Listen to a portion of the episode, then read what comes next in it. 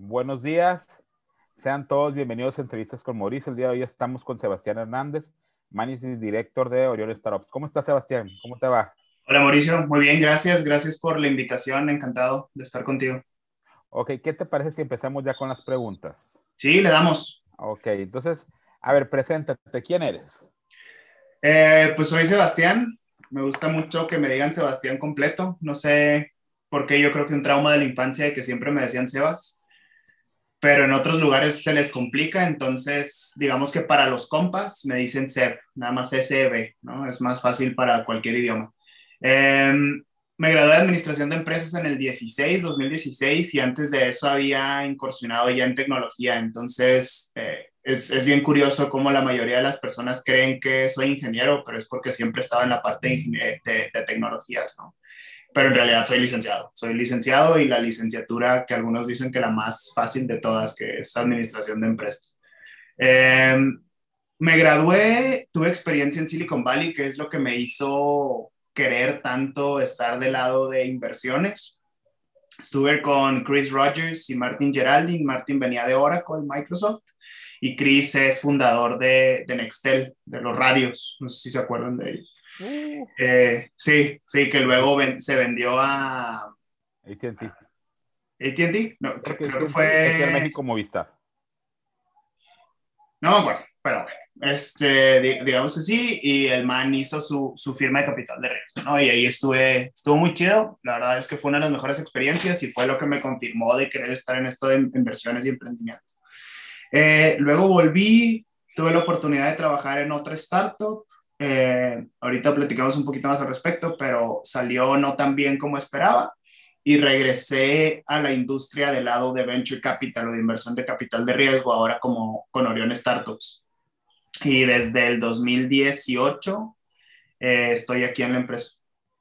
Fíjate que eh, me, cuando estaba leyendo tu, tu, currículum, tu perfil, me llamó mucho la atención que en 2005 entras como interno en, en Albridge. Y sí, en, en, el 15. En el 15. En el 2005 tenía 11 años. Perdón, 2015. Eh, eh, a veces me pasa eso con los números. Y te quedas casi dos años ahí. Sí. ¿Qué aprendiste durante esta etapa? Fíjate que un montón de cosas. La principal de ellas fue que entendí cómo funciona la programación.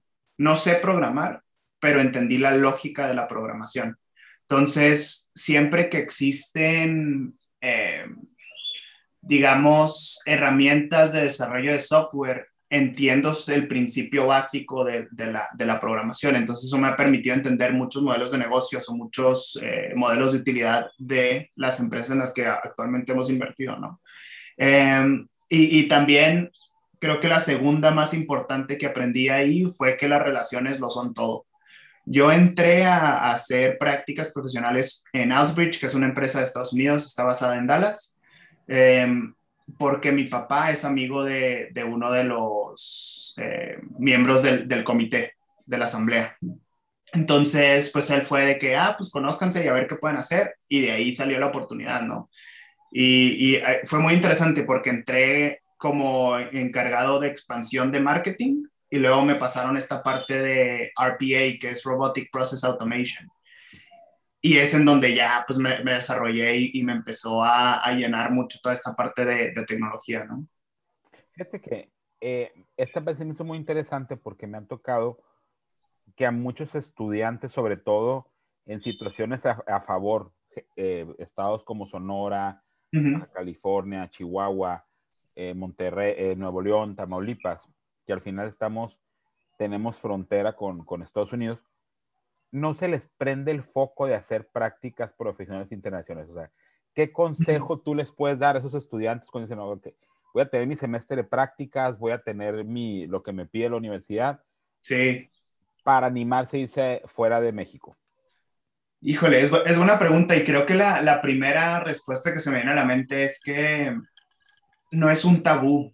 O sea, todos pensamos por nuestra ideología que es difícil conseguir trabajo o prácticas en Estados Unidos por todas las barreras legales de migración que existen, ¿no? Pero es bien fácil. O sea, a final de cuentas necesitas tener el puesto comprobable de la empresa y con eso sacas una visa, es J1 creo.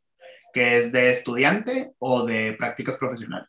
Entonces, es relativamente fácil el, proceso. Entonces, la primera es, pierdan el miedo a ese tabú de que es difícil hacerlo desde una vía legal correcta. La segunda es que tenemos la oportunidad de estar en un mercado que va 10 veces más rápido que el nuestro en, cuestión de, economía. Eh, digo, eso, eso es malo para México, para Latinoamérica, pero a nosotros, perdón, por la oportunidad tan cercana que tenemos, pues es relativamente una oportunidad que una tercera parte del país podría tener, ¿no? Tristemente. Entonces, te cambia el chip completamente. Te mete a, una, a un comportamiento, a un, a un chip de, de trabajo diferente al trabajo al que nos estamos acostumbrados acá en México. Entonces, sí, sí es completamente recomendable que lo busquen y ahorita es muchísimo más fácil porque es virtual, ¿no? Entonces, realmente puedes estar trabajando en una empresa de cualquier parte del mundo y seguir estando desde casa sin tener que pasar por todo ese, digamos, esa molestia de la visa y que el viaje y todo ese tipo de cosas. Ok, entonces fíjate, muchísimas gracias por ese consejo porque, porque va a ayudar a que mucha gente que nos escucha se le quite el miedo a, aplicar las prácticas profesionales fuera de México. Entonces, termina tu, tu, periodo en, en, en, en Outbridge, en, Dallas, y te regresas y fundas Loki. Sí, no, lo fundé yo. Ah, no lo okay. sí. Entonces, cuéntanos a ver qué pasa ahí. Sí, fui parte del equipo de fundadores, pero no lo fundé yo. Lo fundaron las otras dos personas, Alejandro Martínez y, y Rubén Ruiz. Eh, completamente del lado ingenieril, ellos son 100% eh, ingenieros, desarrolladores, y me invitan a formar parte del equipo para entrar a esta parte de, digamos, comercial, ¿no? validaciones comerciales, primeras ventas y todo ese rollo. Y muy bien dicen que los errores son las mejores experiencias porque tuve un mal desempeño en, en ese, en ese puesto, ¿no? Y yo venía de, de, un puesto que realmente mi responsabilidad no era tanta, digamos, en, en. Era una responsabilidad relativamente bajita. Este, y lo mismo sucedió cuando estaba en Lumia, en San Francisco. Es una responsabilidad, a pesar de que era inversiones, pues mi responsabilidad no, no significaba que se hiciera o no un deal de inversión. Entonces, como que no entendía la importancia de las responsabilidades este, que, que, tenía como parte del equipo de fundadores y por diferentes razones, pues ese puesto no lo pude desempeñar de mejor manera. Pero curiosamente, eh, y creo que me estoy adelantando un poquito, pero curiosamente ya cuando estoy en, en Orión, ellos empiezan a crecer y nos volvemos a topar. Entonces ahorita Loki es una de las empresas en las que Orión invirtió. Y nada más completamente honesto, no, no tiene nada que ver conmigo, ¿no? O sea, es, es un comité quien lo vota y yo no obligué a nadie a que, a que se invirtiera en ellos, pero empezaron a demostrar cosas muy interesantes desde un punto de vista de tracción. Lo recomendamos al comité y a final de cuentas pues seguimos estando, digamos, en el mismo equipo. Y no está de más también mencionar que, que a pesar de que yo no hubiera estado, también hubieran sido seleccionados, porque son un equipo muy, muy capaz, muy buena atracción, muy buen producto y ellos personalmente son muy buenas personas, que al final de cuentas también implica mucho eh, puntos positivos, digamos. Oye, ¿y qué es Loki? Sea, para, para la gente que no sabe qué es Loki, ¿qué es? Sí, Loki es un sistema de gestión de seguridad para eh, bueno, aquí en, el norte le llamamos fraccionamientos, más hacia el sur le llaman, creo que... Cotos, en Guadalajara. Cotos, en algunos lugares, sí, correctos, pero son para cualquier zona residencial cerrada que tiene control de accesos. Entonces ellos administran esa parte del control de accesos, de los pagos y de la seguridad que la misma tecnología te puede brindar. Ok, se administran las cámaras, administran el punto donde pones tu tarjeta de lector para entrar y toda esta parte. Sí, y lo, y lo llevan a otro nivel, ¿no? Hacia un punto en donde sea, eh, en inglés el término es seamlessly, pero es como que no te des cuenta que estás interactuando con dispositivos electrónicos, sino que funcione como parte de tu vida. Entonces, quitan el mayor hardware posible y todo lo hacen a través del móvil. Órale, o sea, qué interesante. Sí, eh, si los quieren visitar están en loki.app, L-O-C-K-I.app. Ok, entonces, fíjate qué interesante. Y, y, hay una, y me tocó ver hace casi ocho años en un Startup Weekend una, una idea parecida, fíjate. Pero tú sabes muy bien que los Startup Weekend a veces los equipos no se logran consolidar y, y, eso sería como para otra, para otra entrevista de hablar de, hablar de ese tipo de cosas. No, y si me permites, Mauricio, es bien común, o sea, eh, en el mundo hay un número infinito de problemas, pero también hay un número infinito de posibles soluciones para esos problemas. Y hay gente muy capaz, muy inteligente que a final de cuentas puede estar apalancando en estos problemas para crear soluciones, ¿no? Entonces, no es raro que haya varias soluciones para un mismo problema, incluso no es raro que sea exactamente la misma solución. Ahí es en donde entran mucho las capacidades del equipo en cómo realmente van a superar o van a encontrar una eh, área de oportunidad que sus, que sus competidores no lo tengan o su diferenciador. Ok. No, pues fíjate que, que, padre lo que hicieron con Loki y qué y que padre la sinceridad que tuviste a hablar de tu experiencia con ellos. Entonces, después de Loki, vas a Orion Startups. Entonces, diles a las personas qué es Orion Startups y cómo nace Orion Startups. Ok, voy a empezar por el cómo nace y luego qué somos ahorita.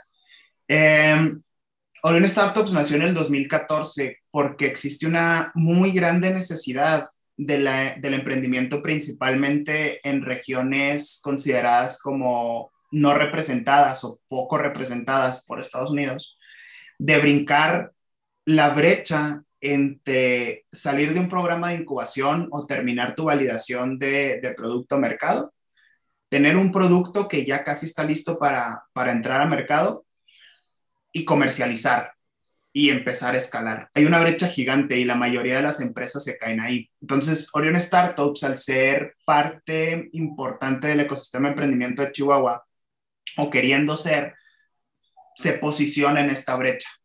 Entonces, eh, en, en palabras superhumanas, es una herramienta para que los fundadores se avienten a realmente ponerle toda la carne al asador en, sus proyectos de, emprendimiento e innovación, ¿no? Y esto resultó en cómo puedes ayudarlos, no es nada más un programa de aceleración, no, no es nada más contenido y no es nada más inteligencia, sino que también pues muchas veces es lana. Entonces es una combinación de los dos. Orion Startups es una firma de capital de riesgo. Lo que hacemos es que invertimos en empresas de tecnología en etapas tempranas y ahorita vamos a entrar un poquito más en, en, el riesgo y este tipo de venture capital, eh, que tiene un potencial de escalar muy, a, un, un, tamaño muy grande, muy rápido. Entonces, eh, y esto lo combinamos con un programa de aceleración. Entonces, todas las empresas en las que invertíamos, las corríamos en un programa de, de aceleración para que no solamente tuvieran la lana o el recurso económico, sino también el recurso intelectual, el capital relacional, diferentes tipos de, de apoyos, ¿no? Ok, ok. Y entonces, esos startups, y así nace como parte de, del nuevo ecosistema de emprendimiento de Chihuahua. ¿Y en qué momento del fondo entras tú? Yo entré en el año del 2014 al 2000. Bueno, es que aquí está curioso. Yo entré en el 18 pero en el 18 yo entré a la parte de consulting. Orion Startups tiene una parte de consulting para innovación abierta, corporativos, gobiernos, universidades, eh, que se encarga de proponerles programas, servicios, eh, diferentes cosas, ¿no? Yo entré en esa parte en el 2018 y duré desde enero hasta agosto en esa parte de consulting. Recordemos, Alsbridge era consulting, entonces pues estaba muy alineado a lo que estaba haciendo antes. Eh, Luego el, director que estaba en ese momento, Ulises, se mueve a, un puesto en consulting, pero fuera de, fuera de Orión, y ahora sí entro yo en agosto del 2018 a la parte de inversiones. Entonces, esa parte de inversiones desde agosto del 2018 yo alcancé desde el final de la generación 5 hasta la generación actual, que es la 8 de inversión, y dos más generaciones que fueron con clientes externos. Entonces, digamos que tengo la 6, 7 y 8, dos externos que son otros dos y la mitad del 5, tengo cinco generaciones y media a lo largo de tres años. Y, ok.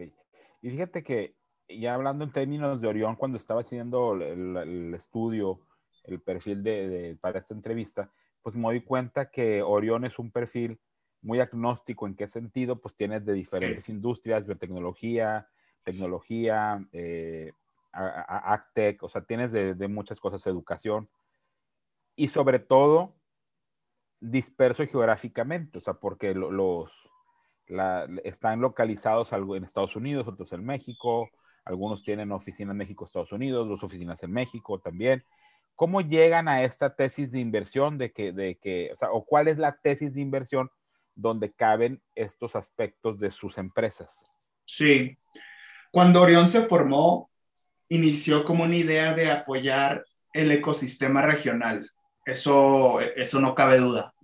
Eh, sin embargo, nos dimos cuenta a lo largo del tiempo que no era suficiente. O sea, tristemente hay muy poquitas oportunidades de inversión en, en, Chihuahua o en la región norte de México. Incluso en ese momento, en el 2015, pues había pocas en, en México, ¿no? En general.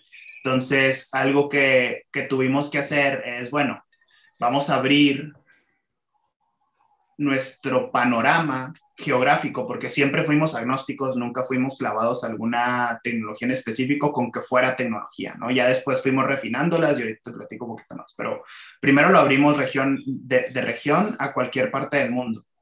Y siempre hemos tenido tres consignas o tres principales eh, valores a seguir. La primera es el desarrollo económico, que eso viene a través de la formación de nuevas empresas y creación de empleos. La segunda es desarrollo tecnológico, que viene, estas empresas pues son de tecnología, entonces tienen que desarrollar eh, económicamente, perdón, eh, desde un punto de vista de innovación también hacia las regiones a donde van. Y la tercera, pues a final de cuentas, no solamente es desarrollo económico, sino también un retorno financiero, ¿no? que a final de cuentas es nuestro deber ser como una firma de capital de riesgo. Entonces, al estar buscando estas tres, pues empezamos a ver, bueno, no porque no estén en Chihuahua signifique que no van a impactar en la región. Entonces dijimos, vamos a preferir Latinoamérica, pero no pasa nada si vienen de otra parte del mundo. Entonces, si, si se ponen a ver nuestro portafolio, nuestro portafolio está dividido, digamos, en tres sectores. México, Latinoamérica y el resto del mundo. De México, la mitad de las que son de México son de Chihuahua. Y México, todo México incluye la mitad de, de nuestro portafolio. Luego la parte de Latinoamérica es como otra tercera parte de, nuestro portafolio y es principalmente de, Colombia, Chile, eh, Perú. Y luego tenemos el resto del mundo, que son las restantes empresas de estas 29. Y ninguna de ellas, salvo una, dos, perdón, vienen de una región yo me acordé de otras, salvo tres, vienen de una región bien representada, como es Estados Unidos, Canadá o en el otro caso es Londres. Entonces, eh, es bien curioso, a pesar de que son, vienen de regiones bien representadas, son fundadores no representados. Entonces, más bien ese fue como nuestro, nuestro alcance, ¿no? No importa de dónde vienes, región del mundo, pero son empresas de tecnología que están buscando oportunidades en una industria en donde es muy difícil conseguirlas. Y en cuanto a industrias o desarrollo tecnológico, al principio éramos muy variados y, si te pones a ver el portafolio, hay marketing, tech, tech, eh, de industria, bio, bio, todo lo que dijiste ahorita, ¿no? Pero todas a final de cuentas caen en tres verticales. Eh, Internet de las cosas, eh, inteligencia artificial o Big Data, Big Data, inteligencia artificial y biotecnología no tenemos más empresas que no vienen dentro de estas tres verticales y ya de esas, pues eh, la industria se puede, se puede diversificar mucho. Oye, ¿y cuál es la estrategia de salida del fondo? Del fondo como tal. Mira, nosotros estamos buscando como nuestro tercer punto del pilar es el, el, retorno financiero. Nuestro retorno financiero esperado es 180% eh, del capital invertido al final de 10 años. Entonces, eso es nuestro, digamos, mínimo. Sin embargo, tenemos una muchísimo más grande esperanza y por números parece que sí la vamos a cumplir de, de alcanzar por lo menos tres veces lo que invertimos. Entonces, de nuestro fondo que tiene un, un valor total de 2 millones de dólares, esperamos retornar 6. Eh, si los dejamos en números cerrados, estos no son números como cuantificados, ¿no? O sea, es como que matemática muy sencilla. Y, y es a lo que estamos, estamos viendo. Y digo, los datos específicos son confidenciales, pero ahorita llevamos más o menos cerca de dos veces lo que invertimos. Entonces, vamos por buen camino porque llevamos esas dos veces en libros eh, y todavía nos quedan cinco años de vida del fondo, que es en donde tenemos que efectivamente hacer esas transacciones que nos traigan esos retornos, retornos líquidos. Okay. Oye, y fíjate, y la pregunta es, ¿qué hace un managing director? Muchas cosas. Generalmente los equipos de, de inversión son muy chiquitos. Eh, y más en la etapa en donde nosotros estamos y con la bolsa que nosotros tenemos. El momento en donde hemos sido más personas es cuando teníamos varios clientes externos al mismo tiempo y fuimos seis, siete personas. Pero actualmente somos cinco personas, eh, de las cuales, seis personas, de las cuales dos son más desde un punto de vista de, relaciones y de, digamos, política y los que estamos operando somos cuatro como tal. Eh, al, ser tan chiquitos y tantas cosas que hacer, porque sí son bastantes, realmente el equipo es muy dinámico y, tenemos muchas cosas que no están en nuestra descripción del puesto, si lo llamamos de alguna manera. Pero si hablamos de la descripción del puesto como tal, el principal, la las dos principales tareas de, de un director son eh, asegurar que tengamos un buen deal flow de, empresas para invertir, seleccionarlas y asegurar el, digamos, éxito en estas elecciones. Y la otra es la sustentabilidad financiera de todo lo que demás hagamos, ¿no? Entonces, si te fijas, por una parte son temas de finanzas de back office, de asegurar que podamos subsistir esos 10 años para poder tener los retornos. Y por otro lado es encontrar a las mejores empresas con los mejores fundadores para asegurar que cuando se acaben esos 10 años, efectivamente tengamos los retornos eh, esperados. Y si lo ponemos ahí como tercer, muy cercano punto, es el punto de que es bien necesario encontrar a las personas correctas como parte del equipo. Esas tres cosas yo creo que son las, las más importantes, además de un sinfín de cosas de, de pensar, diseñar, operar, este, relacionarse, son, es un puesto muy gratificante y digo, es, es bien raro porque generalmente me, me, canso muy rápido de la gente, no me gusta estar en, con mucha gente, pero mi puesto es muy de estar con gente. Entonces, eh, a pesar de que es, es, pesado para mí, es muy gratificante por toda la gente que he podido conocer. Ok. Fíjate que, que ahorita, y voy a traer una, una, algo que dijiste al principio tu puesto es tratar con la gente. ¿Qué tan importante y qué recomiendas a los emprendedores y a los aspirantes a entrar al capital de riesgo sobre la construcción de relaciones? Lo más importante del, juego. El juego son 90% de relaciones, 10% todo lo demás. Em, sí es bien importante porque muchas veces, a final de cuentas, somos seres humanos y los seres humanos buscamos relaciones. Eh, de hecho, es, una de las hay una pirámide de Maslow, es la tercera más importante, ¿no? Las relaciones interpersonales. Tercer punto más importante. Y, esto no solo sucede como nosotros, el bienestar del ser humano, sino que también sucede en, esta parte de todos los negocios, pero creo que el venture capital es de los negocios que más necesitan relación. Y no simplemente porque qué padre conocer a más gente, sino porque eso, digamos, desbloquea más relaciones. Entonces, digamos, tú y yo, tenemos exactamente la misma idea, exactamente o muy cercana a la misma atracción y estamos los dos buscando capital de riesgo. Yo no conozco a nadie de que esté por lo menos poquito relacionado al capital de riesgo y tú conoces a una persona. Esa persona, si bien no te va a invertir, te puede presentar a otras seis personas que probablemente te inviertan. Esas seis personas a otras seis cada uno. Y esas otras seis a otras seis cada uno y tu red es infinita, ¿no? Porque se vuelve una red de redes y no tanto una red única. Yo voy a batallar muchísimo más porque tengo que encontrar primero a alguien que tenga una relación con alguien en Venture Capital, ¿no? Entonces, para mí es más, más complicado acceder a, a, este tipo de personas. Y ya una vez que empiezas a saltar de recomendación en recomendación, también es muchísimo más fácil sentarte enfrente de un inversionista, porque es bien diferente, siguiendo el mismo ejemplo, que tú eh, llegues con, con tu conocido y le digas, oye, ¿sabes qué? Consígueme una cita con tal persona. Y lo va a hacer porque te tienen confianza y como esta, este inversionista le tiene confianza a quien te tiene confianza a ti, te va a recibir. En cambio, si yo llego con alguien y le pido una cita, pues probablemente me van a mandar por un tubo. Porque es, es un, así es la industria, ¿no? Es, es bastante difícil de, conseguir esa primera cita. Entonces, las relaciones, y este es un consejo que yo creo que nunca me voy a cansar de dar, son lo más importante en este juego. A quién conoces, cómo los conoces y a quién conocen las personas que conocen. Hay, una, hay un dato ahí interesante de, que dice que cualquier persona del mundo está a seis contactos de ti. Entonces, si yo quiero conocer a Obama, hay cinco personas entre Obama y yo. ¿Qué quiere decir? Que yo conozco a alguien que conoce a alguien, que conoce a alguien, que conoce a alguien, que conoce a Obama.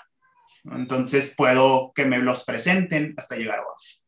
Entonces es lo mismo con, con inversiones. ¿no? Obama es como que muy alto, pero eh, Andresen Horowitz, eh, cualquier empresa grandota de inversión están a seis contactos de distancia, máximo. Muchísimas gracias por el consejo y a veces es conocer gente y es aprender a conocer gente de acuerdo a tus habilidades. Hay un libro que se llama La ventaja del introvertido. Entonces, mm. a veces la gente piensa que tienes que ser extrovertido, que tienes que ser una persona muy sencilla, sino que desde adentro y desde lo que eres, pues, pues te puede servir para, para generar confianza y generar relaciones. Y ahí un poquito, Mauricio, si me permites, antes de, de continuar, este, otro como consejo ahí al, a la línea de, de ese punto es que no conozcan gente con un objetivo en mente siempre. O sea, hay, algo que a mí me gusta decir como networking por si acaso. Y no es que voy a conocer gente siempre porque sé que necesito conocer a esa persona, sino simplemente estar abierto a conocer personas, ¿no? Es, digo, tú y yo nos conocimos en, en un, eh, en un evento, no sabíamos que iba a llegar a esto, ¿no? Simplemente nos conocimos y salió que existían otro tipo, perdón, otro tipo de oportunidades pero tenemos el gusto de conocernos y ya nos tenemos confianza porque tenemos una relación antes, una relación personal antes de tener una relación laboral o una relación política o lo que sea. Entonces, e, es bien importante que, que no siempre conozcan gente para conseguir algo, sino simplemente por conocer gente. Si en algún momento los necesitan, van a tener una relación más eh, sólida porque los conocen como personas. Fíjate, acabas de decir un punto muy importante y a veces cuando andas en el mundo del emprendimiento y del capital y de las empresas, la gente piensa que todo es utilitario, o sea, que vas a conocer a gente por pura cuestión utilitaria. Cuando al final si no hay una sinceridad de querer conocer al otro, pues nunca vas a funcionar porque, porque todo el mundo huele el utilitarismo y, y no nos gusta sentirnos usados, o sea, nos gusta ayudar a las personas, pero no nos gusta sentirnos usados. Y cuando te buscan con un mero sentido utilitarista, pues es cuando sucede esto. Correcto, sí, exactamente, sí como lo dices. Ok, entonces ahora nos vamos a la siguiente pregunta. ¿Cuál ha sido el deal que más te ha gustado y por qué dentro de Orion Startups? Todos tienen su gracia. Este, todos son de, de muchísimo valor y, y, creo que más que, que por el hecho de simple de, del deal, por las personas que vienen detrás de él. ¿no? O sea, por ejemplo, yo no clasificaría a una empresa como el nombre de la empresa, sino por, por el nombre de la persona que viene detrás, la persona o el grupo de personas. Si hay unos que son muchísimo más interesantes que otros, eso, eso siempre sucede. A final de cuentas es un portafolio diverso que, que se diversifica, pero otras personas podrán decir, no, pues a mí me llama más la atención esa parte, ¿no? Eh, hay uno que últimamente en particular me ha llamado bastante, bastante la atención por todo lo que han logrado y, es Ondina. Eh, Ondina es una, plataforma y una comunidad de soluciones de inteligencia artificial. pero como dato así como curioso, eh, había muchas dudas de invertir en ellos. Y creo que, que, bueno que esas dudas se borraron a través del, del proceso de, de, diligencia, porque ahorita es de las empresas que personalmente más me emocionan, ¿no? Eh, y, y, no tanto porque sean muchísimo mejor que las demás, de hecho yo creo que cualquiera de nuestro portafolio son sumamente capaces de, de, de que sus empresas tengan éxito, sino porque están teniendo un impacto gigante y, y, no nada más en algo regional, sino que ahorita tiene un impacto mundial hacia el cliente, que obviamente son clientes, estamos hablando de, de la ONU como cliente, de gobiernos como clientes, sino que también desde sus, digamos, miembros de la comunidad, que son personas que vienen de muchas veces de una situación precaria, que aprenden a, a, a desarrollar productos de inteligencia artificial y esos productos se vuelven soluciones para estos clientes de la ONU, de gobiernos, este, de, del UNICEF, ¿no? Entonces es, es, bien interesante el impacto que están teniendo. Y creo que no soy el único que lo está viendo, o sea, es, es una empresa que ha salido en Forbes, ha sido, eh, ha tenido, digamos, presencia en, en la pantalla de, Nasdaq, me parece, en Times Square.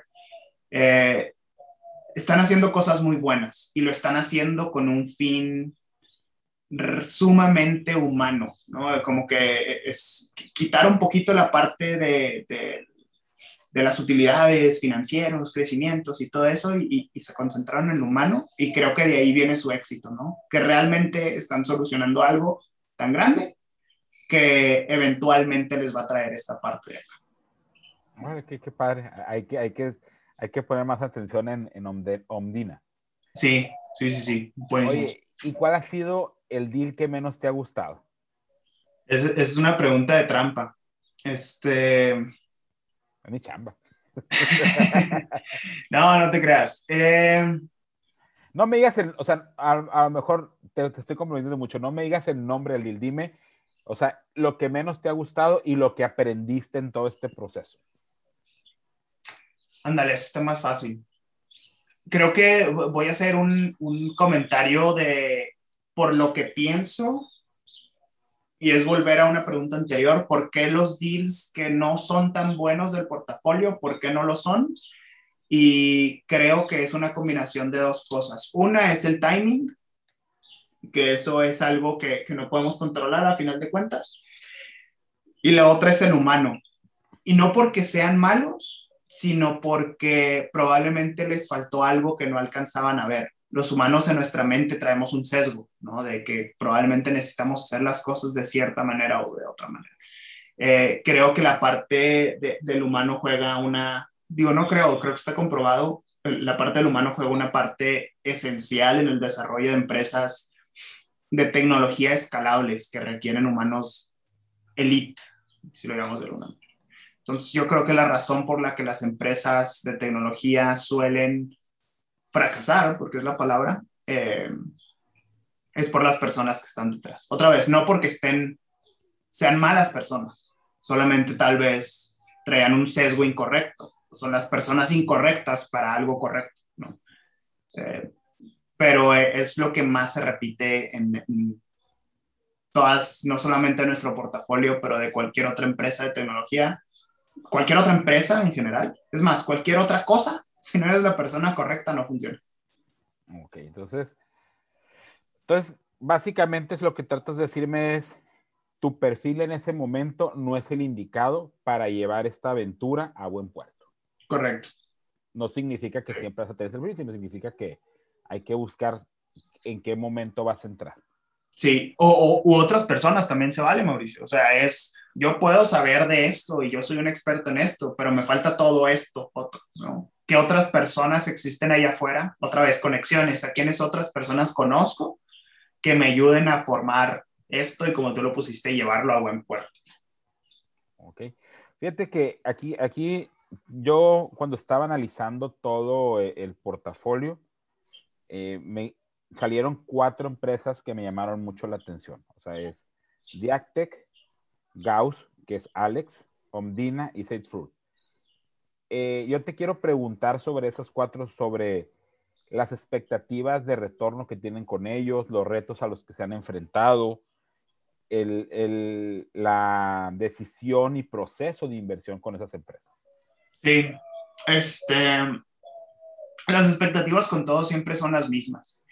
Eh, y, y, es, esperamos que todas nuestras empresas, o sea, por matemática simple, que todas nuestras empresas nos regresen tres veces lo que les invertimos. ¿Qué es lo que sucede? Que pues ahorita ya tenemos una tercera parte del portafolio que, que va hacia abajo, que ya está en, en decrecimiento. Entonces, las empresas que todavía están positivas en el portafolio, pues tienen que cargar con el peso de los demás. Entonces, eh, a final de cuentas, esa expectativa financiera se, se vuelve a dividir entre el total invertido entre las empresas que tenemos vivas. Es como un cuatro veces y media por empresa, más o menos. Eh, sin embargo, estamos 100% seguros de que de esas cuatro, yo creo las cuatro van a regresar por lo menos eso. Son empresas sumamente interesantes, tecnología de punta, las cuatro. Y aparte de eso, otra vez, los cofundadores son empresas, perdón, son personas que aportan lo que deben de aportar para que eso funcione. ¿no? En el caso de Diactec, son un equipo de tres biotecnólogos que vienen estando involucrados en el ecosistema eh, de emprendimiento de México, eh, eh, específicamente en biotecnología, desde 2013, que ganaron un proyecto, perdón, un programa de, gobierno.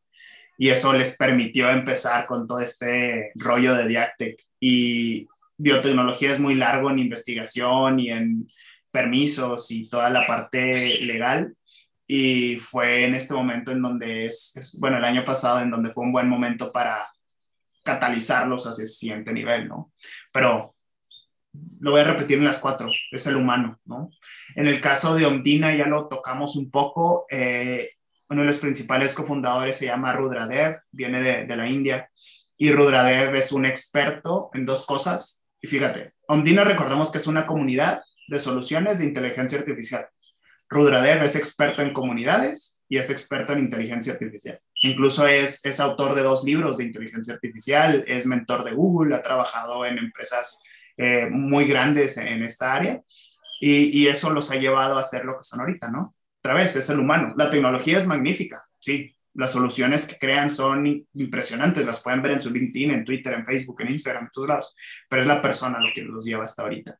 Eh, en el caso de Alex, que es un spin-off de Gauss, eh, ellos vienen de una experiencia bien interesante de merca digital.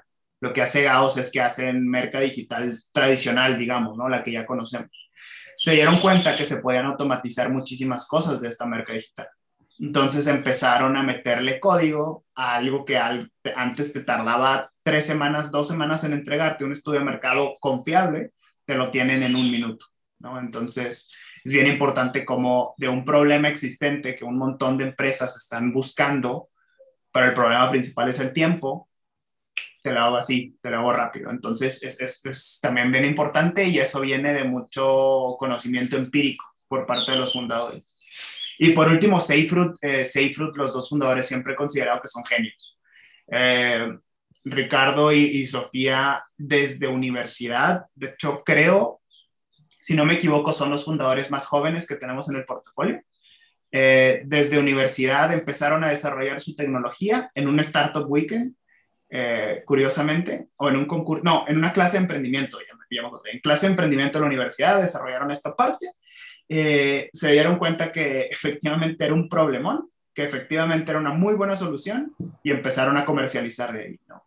Como dato curioso, aparte de que los fundadores son extremadamente buenos, su tecnología es tan buena que gracias a ellos se pudo, hacer el primer cargamento en barco de papaya desde México hasta Rusia. La papaya es, se, se caduca muy rápido. Entonces, con la tecnología de SafeRoot, y siempre se tenía que transportar por aire, con la tecnología de SafeRoot lo pudieron llevar a que durara todo el viaje en barco. Entonces, el primer cargamento de papaya de México a Rusia fue gracias a SafeRoot. En la historia, en la historia. Qué, qué buen hito de, de, de, de, la empresa, o sea, y, y, al final pues resuelves un problema real y al final el problema de los alimentos es un problema de distribución, entonces. Correcto.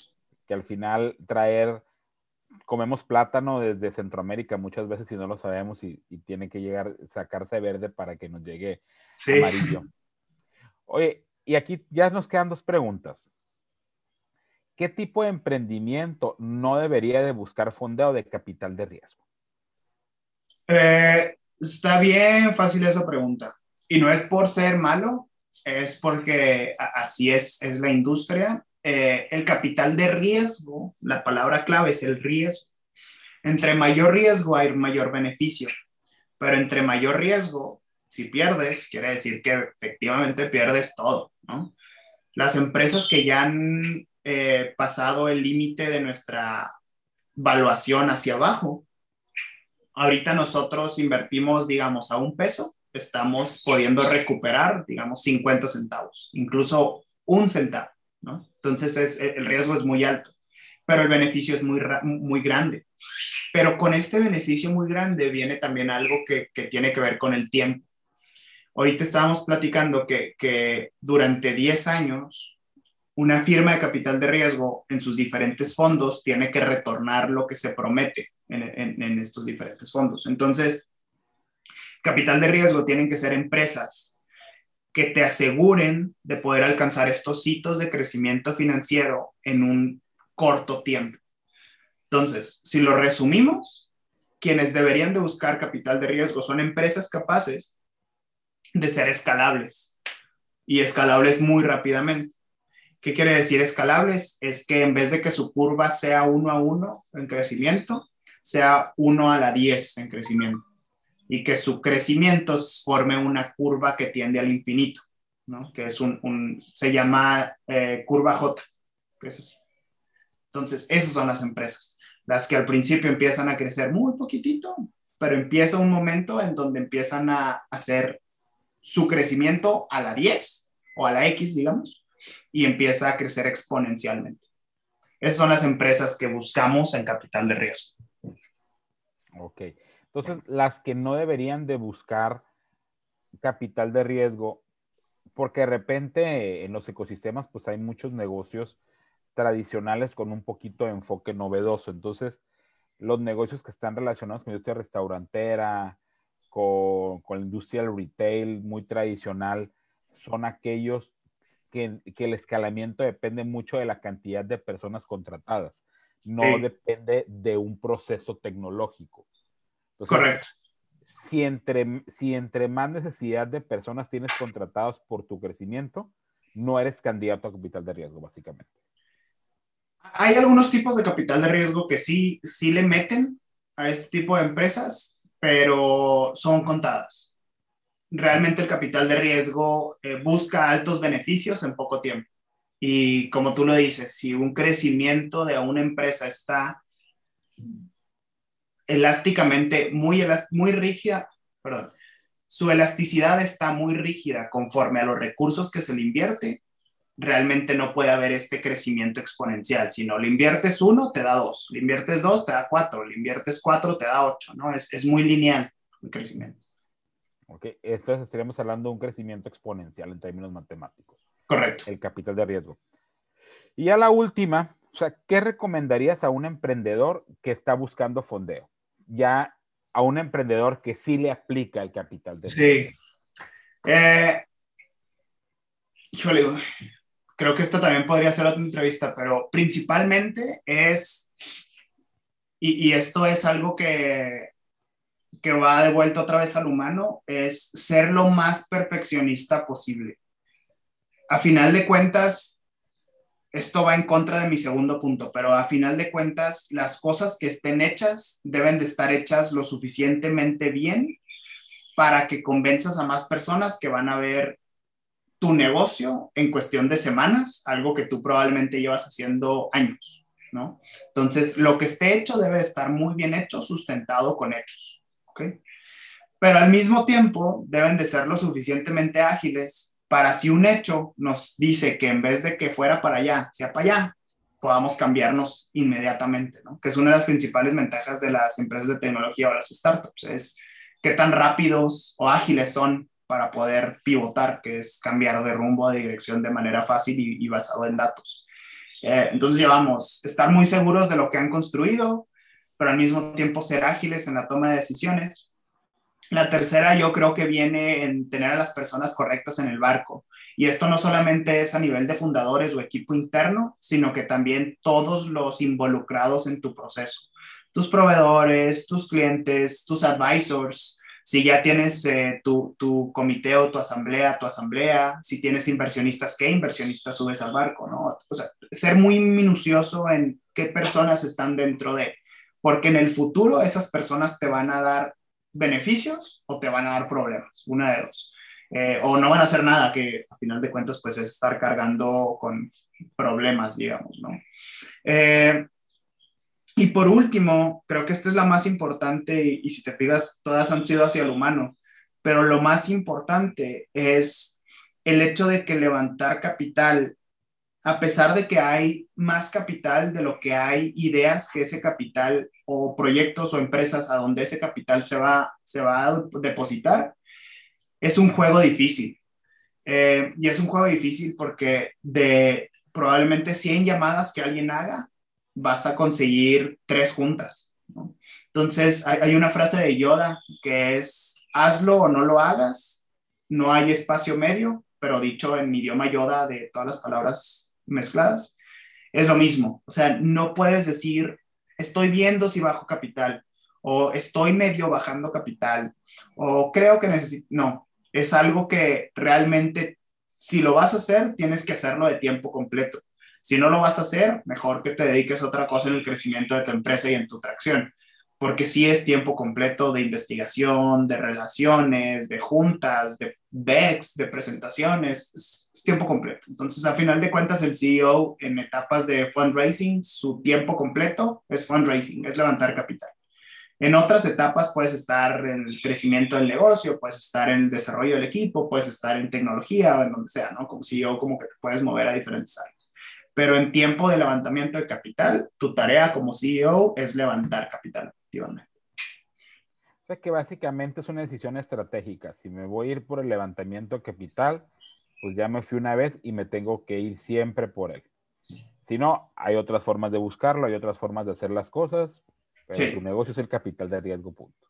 Sí, en, en, esa, en esas etapas, correcto. Pues, pues muchísimas gracias, Sebastián. Muchísimas gracias por, por tu tiempo. Muchas gracias por contestar estas preguntas. ¿Algo más que le quieras decir a nuestra audiencia? No, Mauricio, eh, muchas gracias a ti por la invitación. Ha sido un gusto, muy interesantes las preguntas y creo que abre mucho el panorama. Simplemente yo creo que, eh, pues ponerme a sus órdenes, ¿no? Pueden encontrar el correo de la empresa en, en orionstartups.com y con todo gusto yo personalmente le respondo para cualquier cosa que tengan. Pues muchísimas gracias y nos vemos el próximo mes. Muchísimas gracias a todos los que nos están viendo. Nos vemos pronto. Gracias. Cuídense.